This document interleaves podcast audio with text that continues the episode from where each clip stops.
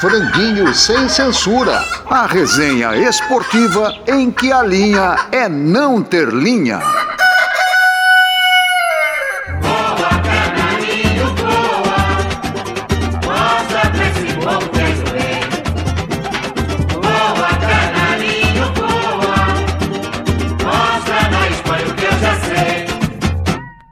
Verde, amarelo, azul e branco,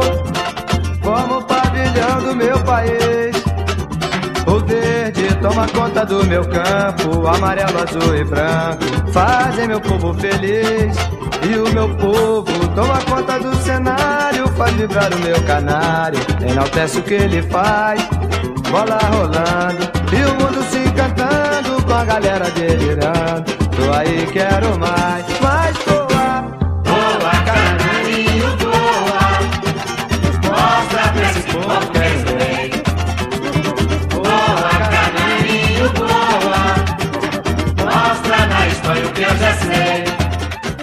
Dia 5 de julho, vamos completar 40 anos de Sarriá.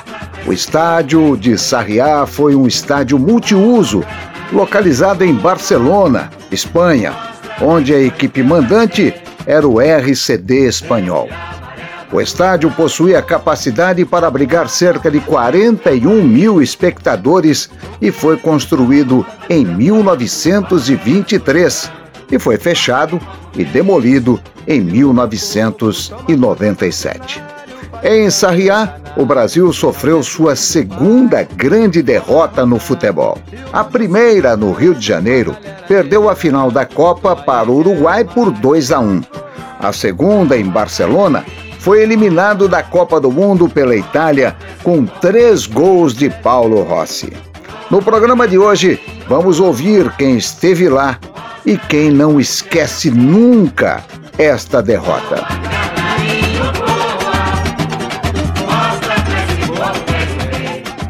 Ailton Amalfi. Ernesto Palha, um craque do jornalismo brasileiro e grande amigo nosso, nos conta como foi uh, cobrir a Copa do Mundo de 82. A Copa do Mundo de 82 foi a sua primeira Copa e ele acompanhou a seleção italiana. Ernesto, como foi para você ser escalado para cobrir a seleção italiana em 82 e foi a sua primeira Copa?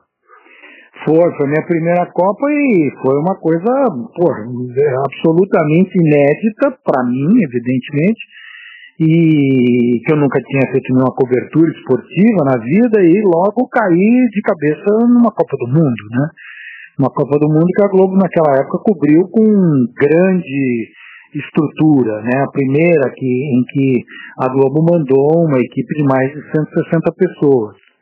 Eu lembro que a gente foi, até telefonista, para você ter uma ideia. É, estamos falando da era pré-PBX automático. A gente ligava para sede da emissora no IBC de, de, de Madrid e atendia uma moça né, falando ó, aqui em TV Globo Madrid, né, quer dizer, era uma estrutura muito grande e sem precedentes, né. José Carlos Araújo. Eu me lembro como se fosse hoje. Aquele time comandado pelo Tele na Copa do Mundo de 82 na Espanha jogava porque só tinha artista da bola. Todos eram craques. Não tinha ninguém que desse bicão para frente que não soubesse jogar uma bola redondinha. A gente foi para o estádio Sarriá bem cedinho, como sempre a gente fazia, quatro, cinco horas antes de a bola rolar. Eu me lembro que a bancada de locutores no Sarriá, um estádio pequenininho em Barcelona, que já não existe mais, os locutores brasileiros ficavam numa fila e os italianos estavam atrás. A cada gol brasileiro, a gente com o microfone labial se levantava, erguia os braços e comemorava. Não é que quando os italianos empatavam, viravam o jogo, Paulo Rossi então fez estrago, eles também se levantavam e tentavam dar cascudo na gente, exatamente curtindo aquele gol a cada gol dos italianos. Enfim, foi a maior injustiça que eu presenciei, aquela eliminação da seleção brasileira comandada pelo Tele Santana em 1982, na Copa do Mundo da Espanha, no estádio de Sarriá. 3 a 2 Itália. como doeu o coração. Oliveira Andrade. Olha, naquele ano de 82, eu estava iniciando a minha carreira de narrador esportivo. Eu já fazia algumas narrações para a TV Globo de São Paulo como frila. E dias antes da Copa, o, o J. Ávila, que era o diretor de esportes em São Paulo, me convidou para fazer parte da equipe que cobriria a Copa, mas ficando uh, no Rio, como narrador stand-by. Eu, claro, abracei na hora, né? E me mandei para o Rio de Janeiro. Mas se eu soubesse que teria que ficar de stand-by do Luciano do Vale, justamente naquele fatídico jogo, talvez eu não tivesse topado, não. Né? Eu já não posso dizer que, que nunca chorei por causa de, de um jogo de futebol. Eu confesso que antes daquele dia 5 de julho de 82, eu nunca tinha chorado por causa de, de futebol, por causa de uma derrota no futebol, nem, nem quando criança. Agora, aqueles três gols do, do Paulo Rossi me, me atingiram no, no peito, né? E o choro foi inevitável, porque todos nós eh, estávamos encantados com aquele time que jogava o que nós chamamos de, de futebol arte. E, e, a gente acreditava que a Copa já era nossa, já estava no papo. Né? Então foi, foi difícil aceitar a derrota. Eu chorei, saí da Globo lá no, no Jardim Botânico, fui para o hotel, cheguei no hotel, tomei umas para esquecer e ca, cair na cama. Ernesto Palha. É, depois elas a estrutura cresceu bastante, mas na época era muito grande e, portanto, eles acabaram. O, o, a direção do jornalismo, que naquela época comandava o esporte também, hoje a estrutura dentro da Globo é separada, mas naquela época era uma estrutura única. E o nosso grande chefe era o Armando Nogueira, também cronista esportivo das antigas, né, o grande texto uh, e, e, o intelectual e tudo mais, eram, eles resolveram fazer uma, uma cobertura em que cada seleção teria um repórter dedicado. Na época começava-se a primeira fase da Copa do Mundo, se não me engano, com 24 times, né? hoje são 32.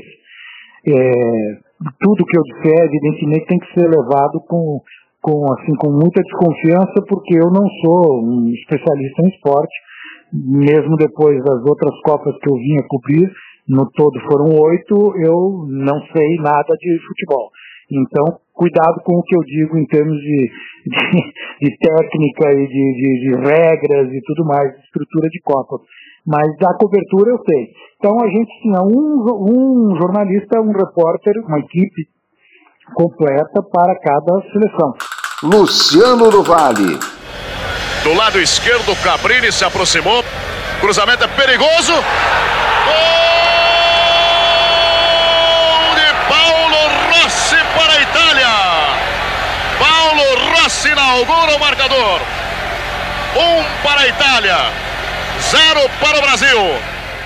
Alberto Gaspar. Olha, amigos, nessa ocasião eu estava lá em São Francisco de Sales, Minas Gerais, na fazenda de um cunhado, marido da minha irmã, que inclusive até pouco tempo antes não tinha nem luz elétrica, era na base da lamparina. Mas aí já tinha chegado a TV e juntou gente, parente, amigo, empregados da fazenda, e foi aquela puta tristeza, né? Um choque mesmo, né? Ninguém queria falar muito do assunto logo depois. Eu nem lembro direito o que que eu fiz. Acho que eu enchi a cara, que tinha uma, umas pingas boas por lá. E o, o mais engraçado é que eu me lembro de poucos dias depois ter acompanhado um outro jogo, né? Num restaurantezinho ali no centro de São Paulo, desse que serve no balcão, né? Tinha um amigo meu que chamava de Tira o olho do meu prato. Tava lotado na hora do almoço e todo mundo torcendo pra Polônia. Inutilmente, né? Foi 2 a 0 para a Itália. A vingança não aconteceu. Também, olha o nome do restaurante que a gente tava. Massadoro. Eu ia lá comer berinjela parmijana. Era na rua 7 de abril, não existe mais. Abraço, amigos. Fábio Sormani. Em 1982 eu trabalhava na revista Placar. Eu não me lembro exatamente onde eu vi o jogo, se foi na redação, se foi na minha casa. Eu não lembro onde foi, eu, eu não lembro mesmo. A única coisa que eu me lembro é que, na época, a eliminação do Brasil não me causou nenhum sentimento de tristeza, porque naquela época eu não, eu não apreciava muito a seleção do Tele, entendeu? Não sei se por conta da imagem do Tele, que a meus olhos não, não, não me parecia uma, uma figura muito simpática, mas eu não, não, não curtia muito a seleção.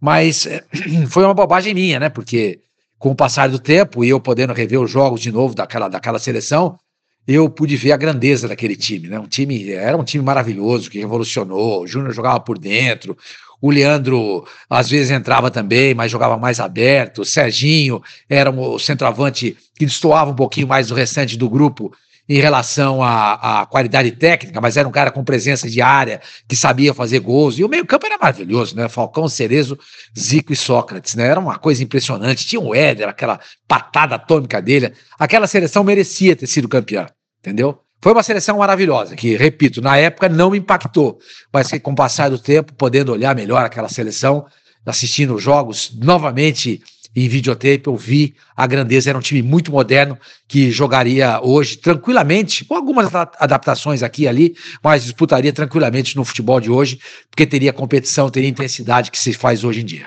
Ernesto Palha. E uh, o que se pretendia é que esse repórter falasse a língua da seleção que estava cobrindo. Então coube a minha Itália porque eu sou meio italiano, meu pai era italiano, tem origem, tem passaporte, tenho, né? Então fui lá cobrir os meus os meus primos praticamente, né? Então foi uma um, um, grande prazer e ao mesmo tempo um imenso desafio, porque como eu não entendo nada de futebol, eu e o futebol temos uma relação fria e distante que só se uh, aproximava naquela época a cada quatro anos, né? Então eu estava realmente é, muito cru para cobrir um assunto tão que a gente sabe que desperta paixões e o, o telespectador é um torcedor antes de mais nada e sabe tudo, né? É incrível como a gente encontra pessoas que sabem as escalações de times históricos, uh, uh, os placares de jogos decisivos de 1930 para cá e tal, e eu não sabia de nada disso. Então tive que dar um, fazer um, uma imersão total por minha conta e risco e acabei indo cobrir a, a Itália. Euvídio Matos. Em julho de 1982 eu estava fora do esporte. Trabalhava como repórter do jornalismo geral na TV Cultura. Mas no dia 5 de julho, fatídico dia 5 de julho, a minha pauta foi ir até uma rua de um bairro da Zona Norte de São Paulo, não lembro mais que bairro que era, para, para reportar a alegria que estava acontecendo nessa rua, que estava toda enfeitada com bandeirinhas, tudo. É, e, a, e, a, e, a, população lá, as pessoas daquela, daquela rua, estavam tá, super animadas para o jogo, né? e super confiantes também. Eu também estava, tanto é que eu entrevistei até um papagaio que não se cansava de falar, de repetir: Brasil, Brasil, Brasil. Depois da matéria feita, eu, Paulinho Coelho, cinegrafista, e o Mauro Amaro, assistente, e o motorista, que também não recordo quem era, fomos para a casa do Paulinho para assistir o jogo junto com o pai dele. E foi aquele negócio, né? E torce aqui, e o Paulo Rossi ali, e torcemos aqui, Paulo Rossi ali, torcemos aqui, Paulo Rossi ali, até que o jogo acabou. Mas, para mim, aquela, aquela bola da cabeçada do Oscar ultrapassou a linha do gol do Zoff. Para mim foi gol, até hoje. E depois disso foi só tristeza, que aumentou ainda mais com aquela foto maravilhosa do Reginaldo Manente no Jornal da Tarde no dia seguinte. Linhares Júnior. Em 1982, eu era um estudante jovem de arquitetura e ainda nem sonhava em trabalhar no rádio, na televisão. Estava com amigos acompanhando aquela Copa espetacular que a seleção brasileira realizava. O jogo contra a Itália é, nos levou a todos os tipos de emoção, né? De angústia, a alegria, a certeza da classificação até aquele terceiro gol do Paulo Rossi, que sepultou nossas esperanças de chegar ao tetracampeonato. Eu estava em Curitiba, e a cada vitória do Brasil, a gente, com os amigos, ia para a rua fazer buzinaço e comemorar as grandes vitórias daquela seleção brasileira. Mas foi uma tristeza muito grande a eliminação daquela seleção em 82. Porque com a de 70 eu considero a, as duas melhores seleções que eu já vi o, o Brasil formar. Hélio Alcântara. Olha, naquele dia eu estava, na época eu estava morando na Califórnia, eu estava tentando ser jogador de futebol profissional. E meu pai e minha irmã tinham ido me visitar. Então a gente deu uma escapada até o México. Fomos para uma, uma cidadezinha lá que tinha uma praia bonita. E quando eu me lembrei do jogo, quer dizer, já eram umas 11 horas da manhã, uh, não tinha nenhum lugar, não tinha nenhuma TV para a gente ver o jogo. A gente andou, andou, andou. Quando bateu, acho que meio-dia por aí, a gente achou um restaurante que estava com as mesas, com as cadeiras, tudo em cima da mesa, de perna para o ar, tal, que os caras estavam abrindo o restaurante, né, vindos da noite anterior. E aí eu pedi para o camarada para ver se dava para ligar a TV tal. Quando ele liga a TV, eu e meu pai e minha irmã parados olhando para o monitor, aparece a imagem de um monte de jogador de camisa azul pulando um em cima do outro, comemorando um gol. Era o terceiro gol do Paulo Rossi, já 30 e cacetada no segundo tempo. E então o que aconteceu? A gente olhou, estava 3 a 2 aquele era o terceiro gol, e faltavam é, pouco tempo, né? 15 minutos, sei lá. Então a gente assistiu o jogo é, daí até o final. Então o nosso, vamos dizer, o nosso sofrimento durou 15 minutos, 20 minutos.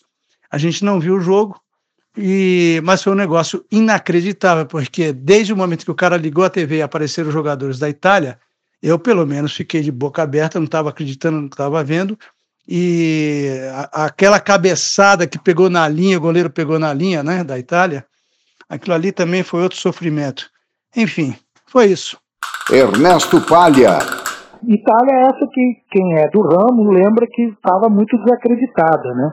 Em 82 era uma geração nova que tinha perdido os grandes nomes do passado recente, como que eu me lembro agora, o Bettega, por exemplo, era um grande craque que não estava mais jogando, né? Se despediu antes daquela Copa, e o jovem talento, o Paulo Rossi, que tinha ficado quatro anos sem jogar por ter se envolvido num escândalo uh, conhecido na época como Totonero, que era o, o, a loteria esportiva italiana na versão é, é, fraudada. E ele, de alguma forma, parece ter. Ele foi condenado, ficou quatro anos sem poder jogar futebol por conta do, do seu envolvimento com a máfia da, das apostas e das torcidas, da, da, da, da, loteria esportiva.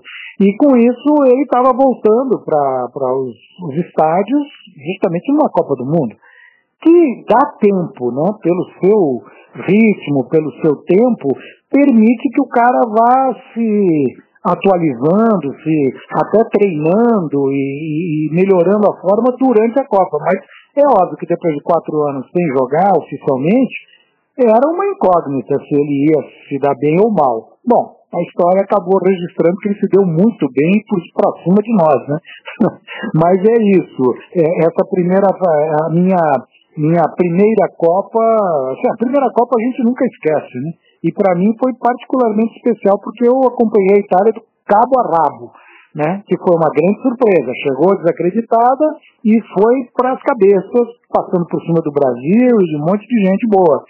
E no fim eu fui até a final. Então isso foi muito legal e, e carimbou meu passaporte de fato para as outras sete que eu viria cobrir depois disso aí. Luciano do Vale. Sócrates. Vai tentar lançar Zico. Zico com o Gentili, grande lance de Zico. Para Sócrates, invadiu, pintou, atenção, bateu. Gol! Brasil! Do Brasil! Gol do Brasil! Brasil! Sócrates! Um para o Brasil, um para a Itália. Brasil! Veja como penetrou e fez o gol com categoria. Maurício Noriega. Eu tinha 14 para 15 anos, era uma época muito gostosa da vida, a gente se juntava com os amigos, família, cada dia na casa de alguém para ver o jogo da seleção brasileira. Era uma festa muito grande. Nesse dia especificamente, o jogo foi marcado para a gente assistir na minha casa. O meu pai estava trabalhando na transmissão da Copa do Mundo, não estava. A gente juntou família, amigos, era uma época que eu jogava voleibol, tinha muitos amigos do voleibol. E eu me lembro que havia um entusiasmo muito grande com a seleção brasileira, havia uma euforia, quase que uma certeza de classificação depois da vitória sobre a Argentina. E foi uma frustração muito grande, foi assim. A, a, palavra tragédia, com todo o peso que ela tem, ela se aplica bem àquele momento, óbvio que editada para a realidade do futebol. Muitos anos depois eu passei a ver aquela seleção e aquela Copa do Mundo com um olhar um pouco mais crítico, né? Embora fosse uma seleção fascinante, hoje eu sei e vejo que ela tinha defeitos. Ela não era uma seleção perfeita, ela era uma seleção que tinha problemas em termos de competitividade, tinha problemas em termos de marcação e não era uma seleção equilibrada. Fantástica, maravilhosa, espetacular. Tinha tudo para ganhar a Copa do Mundo? Tinha. Mas, especificamente naquele jogo contra a Itália, parece que todos os defeitos da seleção entraram em campo juntos, né? Erros de posicionamento, falhas de, de cobertura, desatenção para habilitar o Paulo Rossi, naquele gol em que o Júnior não sai para deixá-lo em impedimento. Então isso tudo marcou bastante. E outra coisa que marcou foi que era uma geração fantástica da Itália também, que a gente pouco reconhece no Brasil. A gente sempre prefere ver pelo lado da derrota, né? Pô, o Brasil perdeu, decepção, tragédia de Sarriá, pipocamos tal. Mas era uma seleção sensacional da Itália que foi crescendo durante a competição, foi encorpando durante a Copa do Mundo para no final ser campeã. Mário Marra, então vamos lá, se a gente for para 82, eu tinha 12 anos. É, eu assisti pouco da Copa de 78, a Copa de 82 eu assisti bastante. E era para uma criança, né? Eu acho que hoje em dia o adolescente de 12 anos é quase um adulto, mas naquela época eu me sentia uma criança. Eu assistia todas ou quase todas as partidas na casa do meu tio e eu tinha uma adoração por aquilo. Era lindo, era tão bom, o melhor momento ali daquela dessa minha idade, né, que eu tenho de lembrança é estar com minha mãe, eu e minha mãe na casa do, de um tio que já faleceu, faleceu minha mãe também, é, com meus primos e a minha prima Mônica, ela gostava do Zico, a família toda atleticana, mas ela gostava do Zico e eu apaixonado pelo Éder, né? E vendo aqueles jogos todos e sentindo aquela coisa de, de, de que é possível, né? E aí, de repente, não foi possível. E a gente não estava preparado para aquilo. Eu, o menino, né, não estava preparado para aquilo, porque eu estava acreditando muito na seleção brasileira, campeã do mundo, e eu vivendo aqueles dias tão legais com meus primos, com meus tios, com minha mãe. É, uma lembrança que era doce, gostosa, tão boa e depois conviver com a desilusão, né? E eu me lembro das, dos adultos da família chorando, tristes, e eu também entrei nessa, né? Ailton Amalfi. Com o desentendimento da comissão técnica e, e dos jogadores com a imprensa italiana, você teve acesso a exclusivas, informações de dentro do time da Itália? Seu trabalho ficou mais fácil ou, pelo contrário, mais difícil? Olha, acabou ficando muito curioso, porque é claro que a seleção italiana, né, essa seleção desacreditada dos primeiros tempos, lá do primeiro mês, eles foram para, eh, foram fazer sua concentração lá em La Coruña, né, no, no norte da, da, da Espanha, na Galícia, e lá eles estavam meio isolados, tentando passar por cima, superar todas as dificuldades que, que a seleção tinha e a, principalmente a desconfiança da, da, da, da dura imprensa esportiva italiana, que era, que continua sendo, até onde eu sei, é, muito crítica, né? A seleção, a, e a imprensa italiana da época já estava ali colocando uma desconfiança monstruosa nas costas da seleção a seleção já chegou, então, meio com o pé atrás com a imprensa. João Carlos Assunção. Aquele Brasil e Itália de 5 de julho de 82, para mim, foi o dia mais sofrido na minha história dentro do futebol. E eu estava em férias escolares, tinha ido para a Dinamarca visitar um amigo de infância dinamarquês, eu estava entrando na adolescência. E eu lembro que no dia seguinte, o que mais me marcou foi que eu viajei de trem dentro da Dinamarca e eu estava com a camiseta da seleção brasileira. E todo mundo que via aquela camiseta chegava para mim e falava alguma coisa bacana sobre o futebol brasileiro, que tinha torcido pela seleção, que tinha é, adorado o futebol que a gente apresentou na Espanha. E isso me marcou muito, porque eu tinha muito orgulho de usar aquela camiseta, um orgulho que, infelizmente, hoje, que essa camiseta e essa cor amarela acabou sendo apropriada pela extrema-direita no Brasil, eu não consigo, infelizmente, mais ter. Luiz Carlos Quartarolo. Bem, meus amigos, falar do dia 5 de julho de 1982 sempre traz emoção, sempre traz lágrimas. Foi o dia que o Brasil foi eliminado da Copa de 82 pela Itália num jogaço 3 a 2. Se a gente vê o jogo de novo hoje, vê que realmente o nível era muito alto. Uma seleção inesquecível. Estava chegando a São Paulo, cheguei em 80.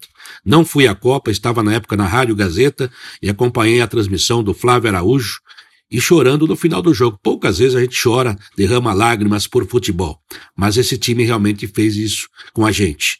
A foto do Reginaldo Manente, do Jornal da Tarde, entra para a história, é realmente a maior marca jornalística, talvez, daquele momento, resumindo tudo que se sentia do brasileiro em relação à seleção brasileira, de Valdir Pérez, Leandro, Oscar, Luizinho e Júnior, Cerezo, Falcão, Zico e Sócrates, Serginho e Éder. Um time inesquecível, um campeão sem título. Muito tempo depois, viajando pela Itália, os companheiros da imprensa italiana diziam: foi a arte de jogar contra a arte de se defender. Ganhou a arte de se defender. Infelizmente, foi realmente o que aconteceu para nós brasileiros. E eh, lembro também de uma outra ah, frase, uma, uma faixa, quando o Brasil deixava a Espanha. Estava escrito: o futebol deixa a Copa. Acho que não precisa falar muito mais, né?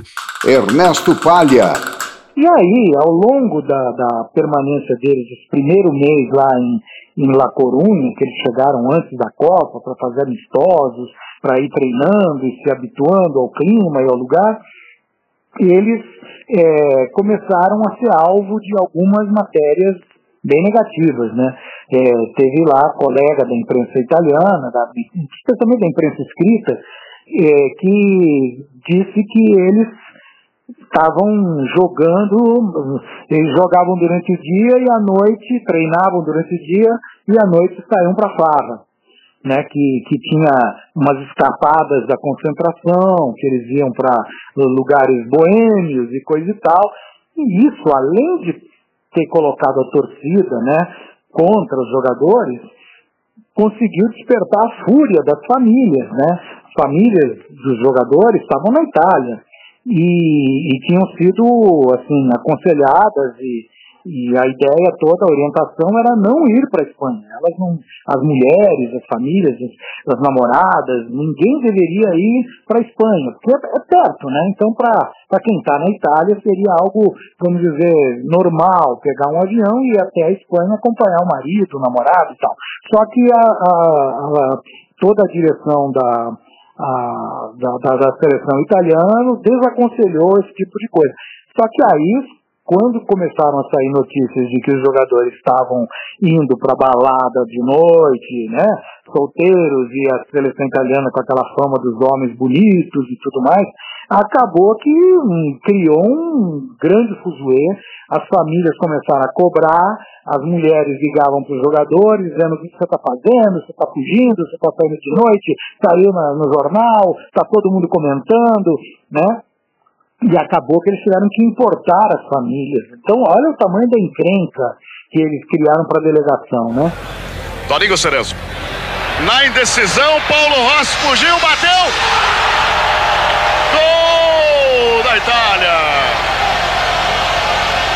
Mas numa brincadeira da zaga do Brasil. Que facilidade! Que facilidade! De repente, os jogadores, além de lidar com a, com a imprensa, com os problemas de futebol, eles ainda tiveram que lidar com as famílias, as mulheres e namoradas muito é, bravas porque tinham lido que os seus é, homens estavam aprontando na Espanha. Então essa foi uma questão que acabou botando fogo e além de uns comentários maldosos, de que o Paulo Rossi tinha umas amizades estranhas, é, assim, eram sugestões mesmo homofóbicas, né, dizendo que haviam, haviam eles tinham é, é, estavam namorando ali, era o Paulo Rossi, não me lembro com quem, se era o Alto Belli, e de repente começou a circular que eles eram namorados o que para uma sociedade machista, um ambiente machista do futebol, e ainda mais de 40 anos atrás, imagina, isso pegou super mal. E aí os jogadores resolveram se reunir e fazer greve.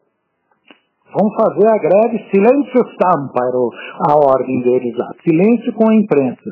Né? E aí eles pararam de falar com a, com a imprensa italiana, que era a imprensa safada que estava, segundo eles, é, é, divulgando fake news, já na época, veja que não é novidade. Né? Aí, eu que estava lá o tempo todo acompanhando, eu era o único jornalista estrangeiro que estava direto com eles, outros países cobriam assim, de vez em quando, mandavam uma equipe, uma jornalista da, da, da, sei lá, da Inglaterra, ia lá fazer uma matéria sobre a concentração e ia embora. Eu não, eu estava lá todo dia. E acabou que eles não tinham muito como justificar que iam estender a greve também a mim, né? a mim, a TV Globo, a, a imprensa brasileira, que eu representava naquele momento. Então acabou uma, uma situação curiosa, no começo meio desconfortável, mas logo eles se relaxaram e eles continuaram falando comigo e só falavam comigo, só davam entrevista para mim. Então era muito curioso, estava lá a RAI, a Gazeta dello Sport, grandes veículos italianos de comunicação. Quando chegava na hora do, do, do, da coletiva, não tinha coletiva. Aí os caras assim faziam umas entrevistas individuais. Mas comigo todos falavam tal. E eu acabava depois, até por uma questão de coleguismo e tal, deixando que os colegas, especialmente os de, de imprensa escrita, assistissem mesmo de televisão, né? Que não era, não havia o clima, vamos dizer, tão competitivo quanto hoje. Se um cara da TV italiana é, desse uma informação lá junto comigo, uma informação que poderia ser exclusiva minha, é, não fazia muita diferença. Hoje em dia faz, porque iria para a internet e um furo mundial é de fato um furo mundial. Né? Quando você sai na frente é, com uma informação, você divulga antes, você está divulgando antes que todo mundo no mundo inteiro, e todo mundo fica sabendo através da, da internet. Na época não existia isso. Então, se o cara desse uma informação lá na Itália, não ia me furar, como a gente fala no nosso jargão, né? Então, é, eu acabava compartilhando, então eu acabei ficando muito popular com os jornalistas e também com os jogadores, né? Celso Unzelt. Eu estava em férias, acordei quase em cima da hora do jogo, que foi ao meio-dia. Lembro do meu pai arrumando algumas roupas no guarda-roupa e eu tenho perguntado para ele, pai, e se o Brasil perde hoje? E o velho do, do alto do, das suas décadas acompanhando futebol, né? Virou para mim e disse: Não seja ridículo. Esse era o clima em 82. Infelizmente não deu certo, mas o Tetra era considerado favas contadas pela qualidade do futebol daquele time que tinha Sócrates, Zico, Falcão, Toninho Cerezo, Júnior, Éder, tudo no mesmo time treinado e bem treinado por Tele Santana. E aí veio Sarriá, uma marcante derrota na vida de toda uma geração. Inclusive, estou lançando um livro no dia 5 de julho no Museu do Futebol, justamente sobre 82, Uma Copa para Sempre, que é o título do meu livro, ao lado do, do amigo Gustavo Long de Carvalho. Marcou toda uma geração, pessoal. 82 é o nosso 1950, é o, é o 1950 dos nossos pais, é o 1938 dos nossos avós. Um grande abraço a todo o pessoal do Franguinho. Lito Cavalcante. Eu cobri a Copa de 82 pela revista Isto É. Éramos eu e o Carlos Alberto Sardenberg como repórteres e o Samuel Yavelberg como fotógrafo. O Sardenberg cobriu o grupo do Brasil, eu cobria todos os outros. Por isso eu não fui para Barcelona, eu não estava no Sarriá.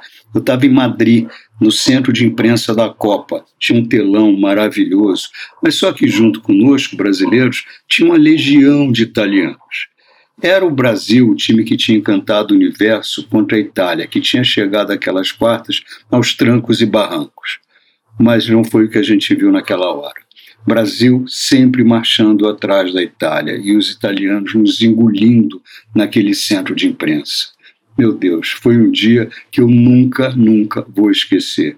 Que ironia, a derrota daquele time maravilhoso, lindo para uma Itália que naquele dia foi melhor do que a gente. Que ironia, que tristeza, como foi difícil suportar. Ailton Amalfi. Bom, você já disse que a, a Itália chegou desacreditada, né, e, e, todo esse problema com a imprensa, e aí a Itália fez uma péssima campanha na, na primeira fase, e na segunda caiu num grupo difícil com o Brasil e a Argentina. É, os jogadores achavam que podiam vencer o Brasil? Olha, não. Nem os jogadores, nem a, a, a técnica. Eu me lembro de entrevistar o, o presidente da Federação Italiana depois do jogo com o Brasil e o cara estava embasbacado com a vitória sobre o Brasil. Veja você. Eles não acreditavam que seria possível isso. Ele me perguntou, ele falou assim, mas o que aconteceu com o Brasil? Né? Então, era muito interessante essa surpresa deles, né? Eles realmente foram muito além do que podiam imaginar. E aí nessa fase, aí nessa segunda fase, é, teve uma, uma curiosidade pessoal minha também. Veja que essa Copa parece que era para eu realmente nunca mais esquecer. Assim, eu sou filho de mãe argentina e pai italiano e nascido no Brasil. Né? Então veja só, eu estava ali justamente naquele, eu virei matéria, fizeram reportagem comigo, os mexicanos, um colega mexicano que, que, que falou comigo em espanhol, falou, mas você é argentino? Eu falei, não, eu sou brasileiro. Ele falou, não, mas peraí, mas você não tem seu sobrenome italiano, você fala italiano com os caras? Eu falei, é, mas eu também aprendi em casa, né? Italiano com meu pai espanhol com a minha mãe. O cara falou, pô, mas peraí, então você é a encarnação é, sobre duas patas desse grupo, né? Então você é brasileiro, de pai italiano e mãe argentina, para quem você vai torcer? Aí o cara, pronto, daí a pouco estava eu nas páginas dos jornais mexicanos, eh, dando entrevista e tal, como personagem. Então, veja que, que foi realmente uma Copa muito especial para mim, né? E eu tinha acabado de casar, eu tinha 23 anos de idade, tinha casado e, e, e, em maio, e ali no finalzinho de maio eu já tinha viajado para a Copa, né? Porque você chega junto com as seleções, até antes que as seleções, né?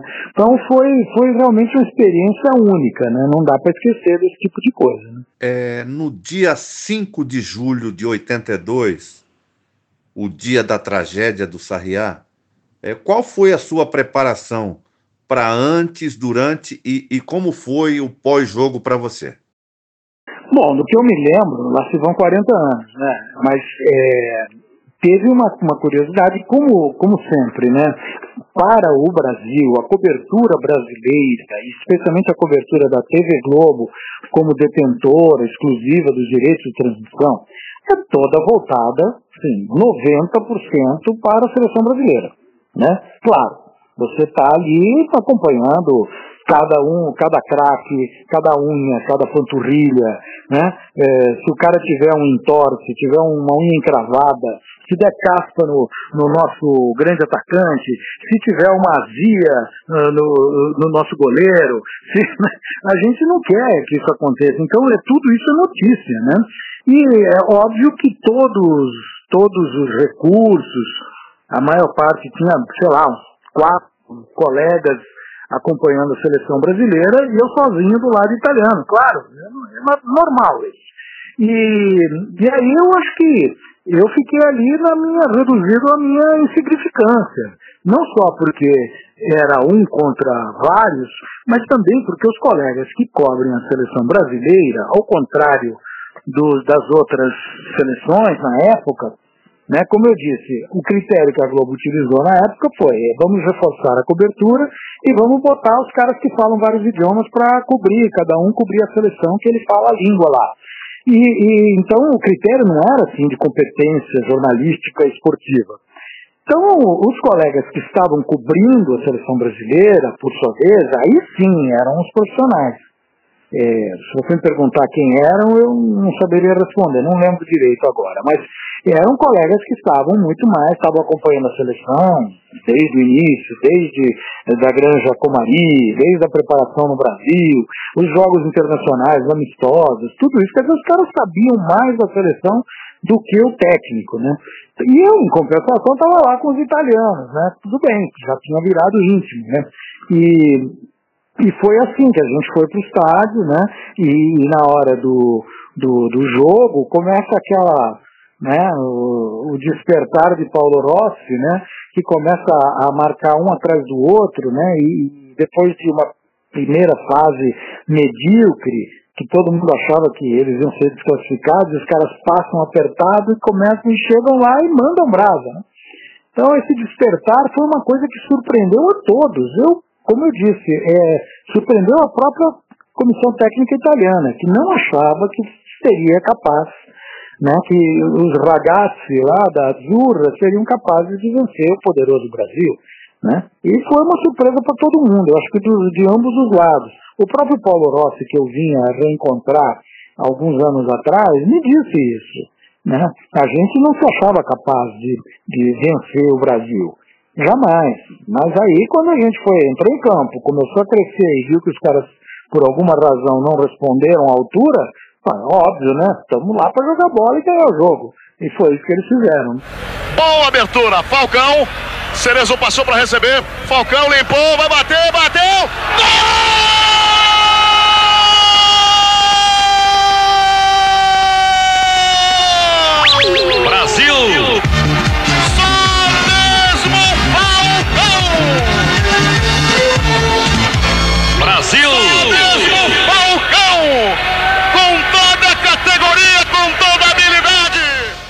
Oswaldo Pascoal.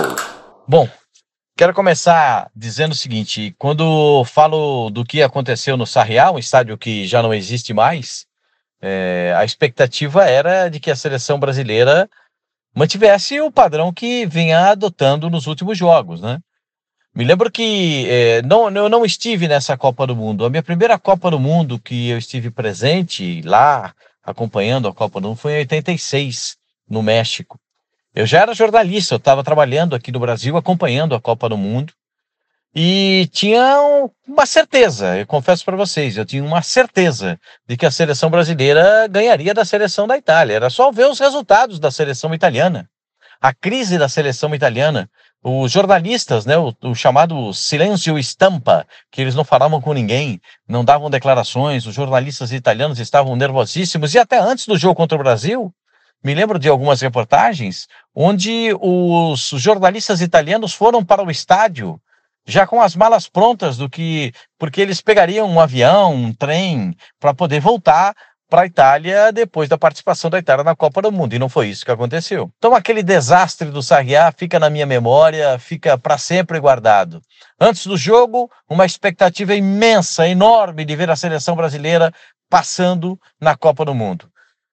Depois do jogo, a frustração de não ter tido o resultado e de não ver aquela seleção brilhante de tantos jogadores bons. Foi realmente uma tragédia.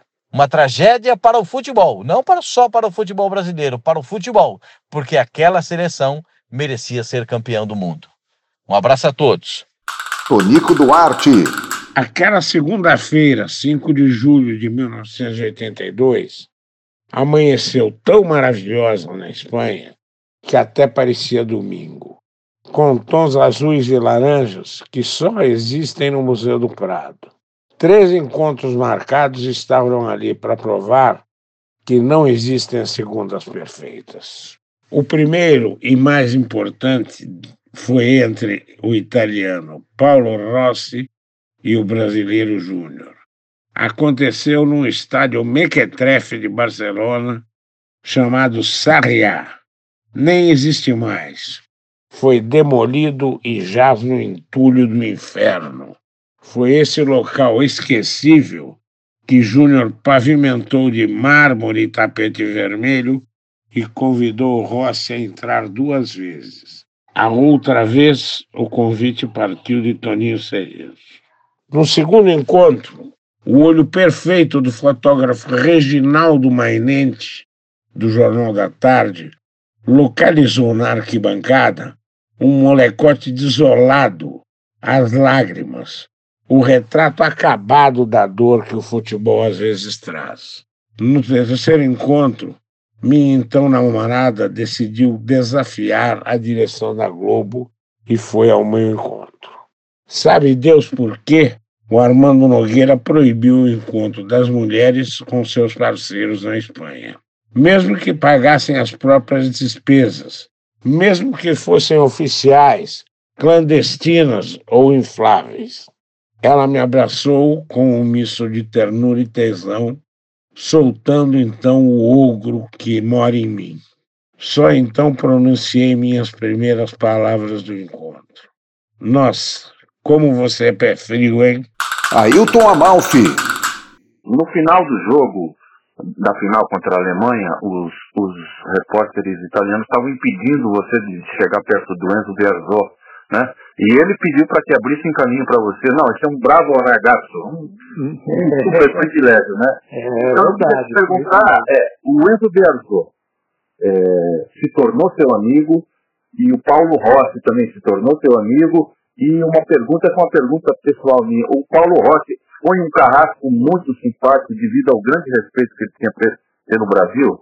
E você tem parte que você Com certeza, com certeza. Olha, amizade propriamente, eu não vou ficar aqui contando é, é, histórias e, e- romantizando. É, a nossa amizade se concluiu ali, é, ela se desenvolveu ao longo. Eu me lembro de ter ido a- ao aeroporto em Vigo, lá na Galícia, né, é, onde, que era o aeroporto principal da região da Galícia, quando os italianos chegaram. E no aeroporto mesmo, na época a Globo tinha feito uns, uns, uns baralhos com o logotipo da Globo, Plim Plim, para dar de presente, assim, fazer um agrado, né? É, baralho é uma coisa que o mundo todo né, reconhece, usa, gosta. E, então eu tinha ali um, um baralho da Globo e quando cheguei falei, pô, vou fazer aqui um agrado pro técnico para ver se ele lembra de mim na hora que eu for pedir uma entrevista.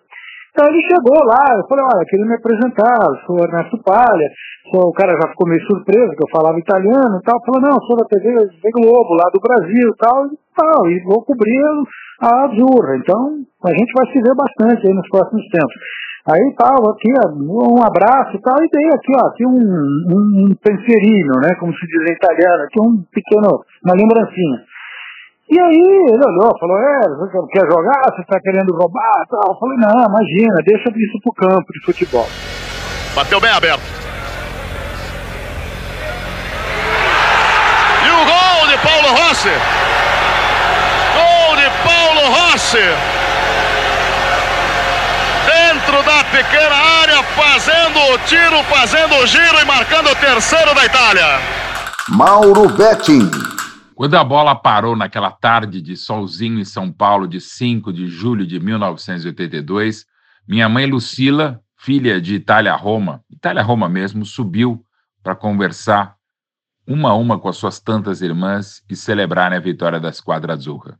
Longe dos maridos, dos filhos, dos sobrinhos, que estavam chorando como eu. Eu meio molhado, porque quando o Falcão fez aquele golaço, eu pulei na piscina e fiquei celebrando lá, e de lá eu vi o Paulo Rossi fazer mais um. Ele que não tinha jogado nada no primeiro jogo, nada no segundo, um pouquinho mais no terceiro, não tinha jogado nada quando a Itália venceu a Argentina do Maradona por 2 a 1 e resolveu desembestar com menos de 5 minutos, fez 1 a 0 depois faria 2 a 1 e faria 3 a 2 Daquele jogo que era para ser 3 a 3 que o Zoff defendeu aquela cabeçada dos caras 42 em cima das, da linha.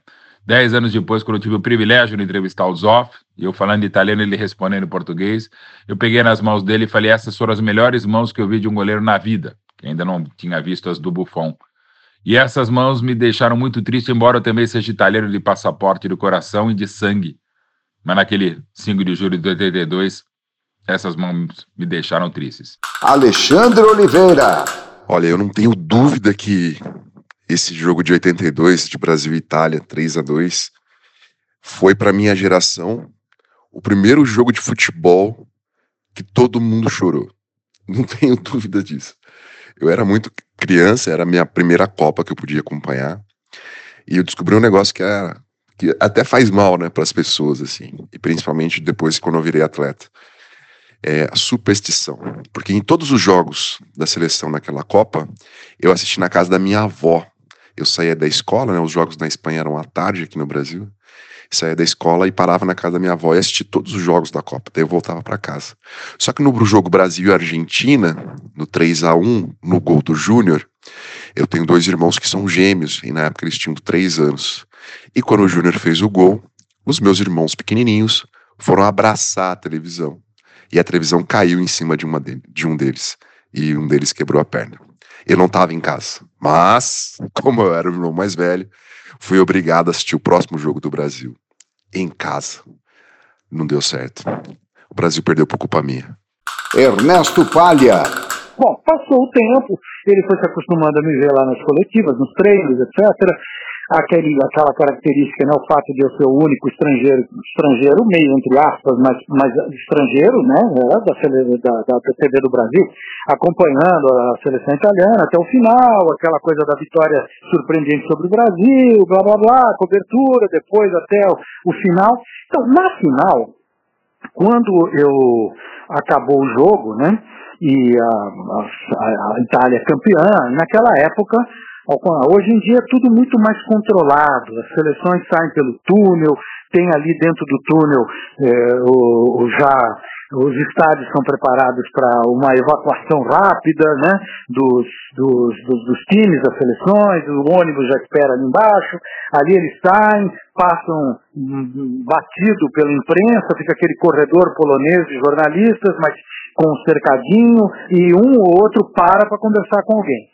Na época, não. Na época, pô, eu, quando eu estava ali no, no, no, estádio, né, de repente eu vejo começando a, a, apagar as luzes, né, fica aquele, o estádio meio é, melancólico, aquela coisa pós-jogo, as, as arquibancadas já vazias, e daí a pouco eu vejo um tumulto atravessando o, o, o, campo, né, e era o Berzotto que tinha parado ali para dar entrevista para os italianos, e estava voltando, né, para entrar no túnel para ir para o vestiário. E eu tinha ficado ali na porta do vestiário esperando. Quando eu olho, vem aquele grupo, falei, nossa, pronto, que ótimo, agora ele se liberou, vou, vou para cima dele, né? E ele veio atravessando ali, ele vinha cercado por um monte de gente. Aí eu cheguei lá perto e os caras, os fotógrafos, estavam esperando também pela que, que, que, o pessoal da RAI, que tinha 28 equipes lá, né, é, saísse da frente tirasse os microfones da boca do, do, do para poder fazer as fotos deles, né? Finalmente, uma foto sem o microfone na, na boca do entrevistado. E aí, quando eu cheguei, os caras falaram, não, para com isso, tira esse cara daqui, porra, que saco, já não basta a RAI, não sei o quê. Aí o Berzotto tomou as dores, falou assim, não, não, ser um bravo regaço, vocês vão deixar ele fazer o que ele precisa fazer, faça o seu trabalho pô, foi um negócio que me deixou profundamente emocionado e tal. Aí bateu aquela né, lembrança paterna da Itália, de tudo e tal, a emoção de dois meses ali acompanhando o trabalho dos caras. Pô, não tem como não vibrar, né? O cara, os caras estavam no topo do mundo, né? E eu, de certa forma, os acompanhei. Então, pô, você acaba de alguma forma se emocionando junto e tal. Então, e ainda por cima, ele no final me deu um, um beijo, né? Me abraçou assim, me deu um, uma coisa muito comum né, na Itália, né, o, o, beijo entre amigos e entre homens, entre parentes, e pô, ele me elevou para essa categoria, que também me deixou mais emocionado ainda. Sentei na, no gramado ali e não pude conter as lágrimas. Né? Arnaldo César Coelho. Pois é, 40 anos atrás, eu, Arnaldo César Coelho estava no Hotel Charmatin, em Madrid, assistindo o jogo Brasil-Itália. Quando todos diziam que o Brasil era favorito, o Brasil acabou perdendo da Itália, que realmente foi um desastre para todos.